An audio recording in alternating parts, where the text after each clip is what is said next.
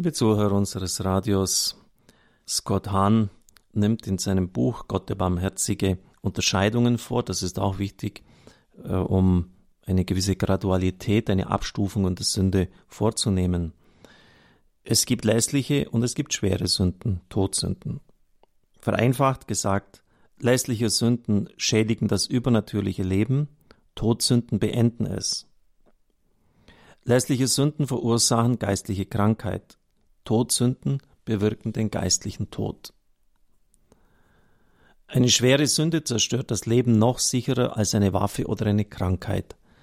Der heilige Franziskus, dessen Gedenktag wir heute feiern, schreibt ja auch in seinem Sonnengesang, und das bringt schon einen etwas schweren Akzent in diese sonst so leichte, schöne, anmutige Lied, in diese Dichtung hinein. Weh denen, die in tödlichen Sünden sterben, sie werden den zweiten Tod erleiden, so sinngemäß. Der zweite Tod ist der ewige Tod. Dieser Tod ist das einzige, was die Jünger Jesu fürchten sollten.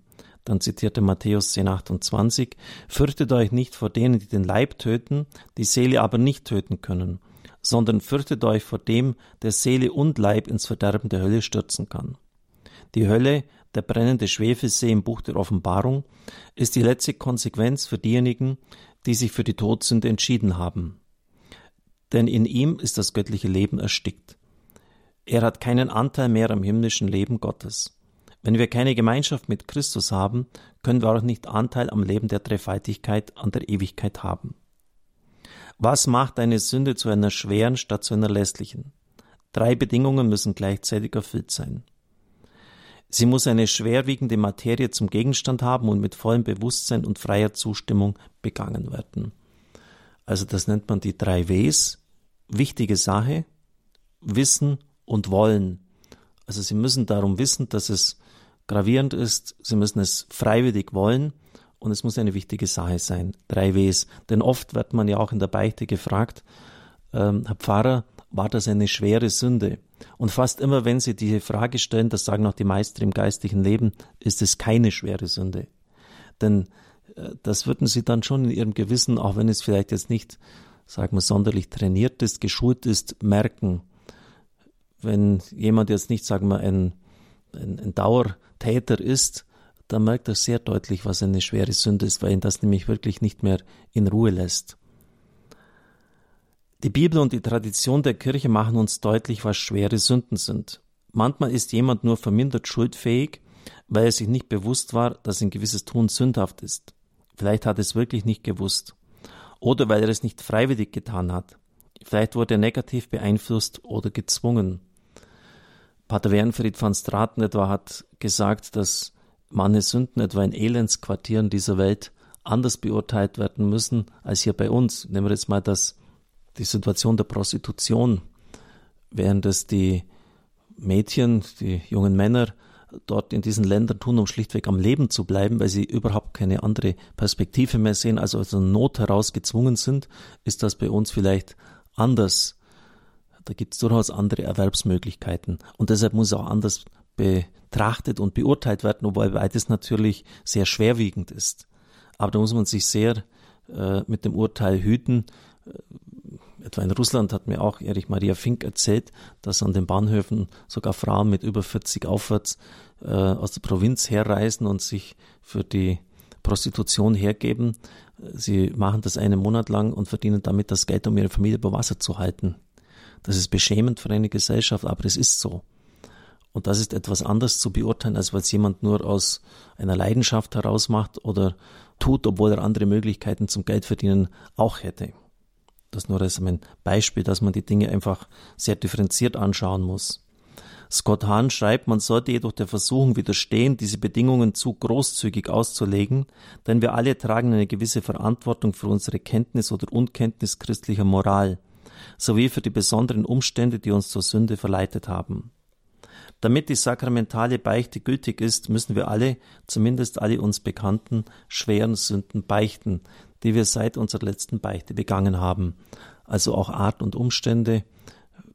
Es kann ja zum Beispiel sein, dass jemand zu etwas verführt worden ist, es eigentlich gar nicht ursprünglich wollte, dann spielt das natürlich auch eine Rolle. Gibt es eine Sünde, die so tödlich ist, dass sie nie vergeben werden kann? Jesus hat gesagt, dass es sie gibt. Er zitiert dann aus dem Evangelium. Jede Sünde und Lästerung wird den Menschen vergeben werden, aber die Lästerung gegen den Geist wird nicht vergeben. Auch dem, der etwas gegen den Menschensohn sagt, wird vergeben werden. Wer aber etwas gegen den Heiligen Geist sagt, dem wird nicht vergeben. Weder in dieser noch in der zukünftigen Welt. Theologen, Heilige und Sünder haben fast 2000 Jahre lang über die Bedeutung dieser Stelle nachgedacht. Einige legen sie so weit aus, dass die meisten Menschen daran verzweifeln könnten, überhaupt in den Himmel zu kommen. Andere verwässern sie zu einer dünnen Suppe, so dass eine unverzeihliche Sünde praktisch nicht vorzukommen scheint. Wie immer hält die Kirche mit ihrer Lehre auch hier das rechte Gleichgewicht. Zunächst warnt sie vor der Möglichkeit, dass wir uns der Vergebung verweigern könnten. Mit den Worten des Katechismus Die Barmherzigkeit Gottes ist grenzenlos. Wer sich aber absichtlich weigert, durch Reue das Erbarmen Gottes anzunehmen, weist die Vergebung seiner Sünden und das vom Heiligen Geist angebotene Heil zurück. Eine solche Verhärtung kann zu Unbußfertigkeit bis zum Tod und zum ewigen Verderben führen. Das sagt schon der gesunde Menschenverstand. Wer sich Arme und Beine abschneidet, kann nur an der Ansicht und Aussicht verzweifeln, jemals den olympischen Zehnkampf zu gewinnen. Wer sich entsprechend von der eigenen Buße und Reue abschneidet, der kann nicht erwarten, Vergebung zu erlangen. Die Pharisäer, die Jesus mit seiner Rede über die nicht zu vergebenden Lästerungen im Auge hatte, weigerten sich nicht nur ihre Irrtümer zu bereuen, sie gingen sogar so weit, dass sie den Sohn Gottes schändlichster Sünden beschuldigten. Sie weigerten sich nicht nur seine göttliche Macht anzukennen, sie warfen ihm darüber hinaus vor, Zitat, mit Hilfe des Anführers der Dämonen zu handeln. Damit hatten sie sich eindeutig und unwiderruflich mit geistiger Blindheit geschlagen. Ihr Beispiel sollte uns alle zu heiliger Furcht bewegen, obwohl wir nie zu verzweifeln brauchen. Ist eine solche Sünde selten oder weit verbreitet? Es ist zu hoffen, erklärt Johannes Paul II., dass nur ganz wenige Menschen bis zu ihrem Ende in dieser Haltung der Rebellion oder geradezu der Herausforderung gegen Gott verharren wollen. Zitat Ende. Dann zitierte den heiligen Thomas von Aquin. Wenn man die Allmacht und die Barmherzigkeit Gottes betrachtet, braucht man am Heil keines Menschen in diesem Leben zu verzweifeln. Zitat Ende. Es ist ein bisschen schade, liebe Zuhörer, dass Scott Hahn jetzt die Zusammenhänge jetzt nicht so klar herausgearbeitet hat äh, mit dieser Sünde, die gegen den Heiligen Geist begangen wird, die in der Ewigkeit nicht äh, vergeben werden kann äh, hat es schon genannt, aber man hätte es vielleicht mehr zusammenbringen müssen, damit man das versteht. Die Pharisäer hatten behauptet, Jesus treibe mit Hilfe von Beelzebul, dem Anführer der Dämonen, die Dämonen aus. Und Jesus sagt, diese Behauptung ist so gravierend, dass eine Sünde gegen den Heiligen Geist ist, dass sie nicht vergeben werden kann. Warum ist das so? Weil sie wieder besseres Wissen erfolgt.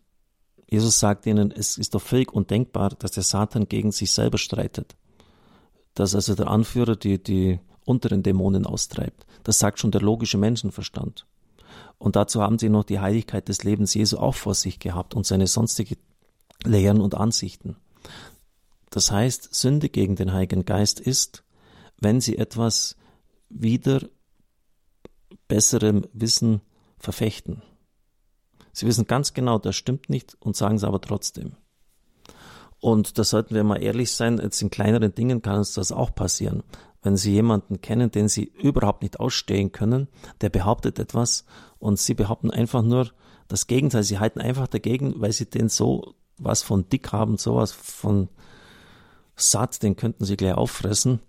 Äh, dann dürfte das etwas sein, was vielleicht nicht ganz außerhalb Ihres Erfahrungshorizontes ist, dass es so etwas geben kann dass man einfach dagegen hält, äh, aus Lust am Widerspruch und weil der andere, der einem so verhasst ist, nicht recht haben darf. Und genau das ist ja bei Jesus und den Pharisäern passiert. Und wenn das jetzt um nicht eine Nebensächlichkeit geht, sondern um das ewige Heil und Jesus Christus ist ja der Sohn Gottes. Und wenn jetzt behauptet wird, der Sohn Gottes ist ein Teufel und mit dem Obersten äh, der Teufel im Bund, ist das Sünde gegen den Heiligen Geist und die kann in Ewigkeit nicht vergeben werden. Aus dem heraus allein können sie auch schon schließen, dass es eine Hölle geben muss. So darf ich in den Segen spenden. Es segne, heile und behüte sie der mächtige und gütige Gott, der Vater und der Sohn und der Heilige Geist. Amen. Ich wünsche Ihnen einen gesegneten Tag.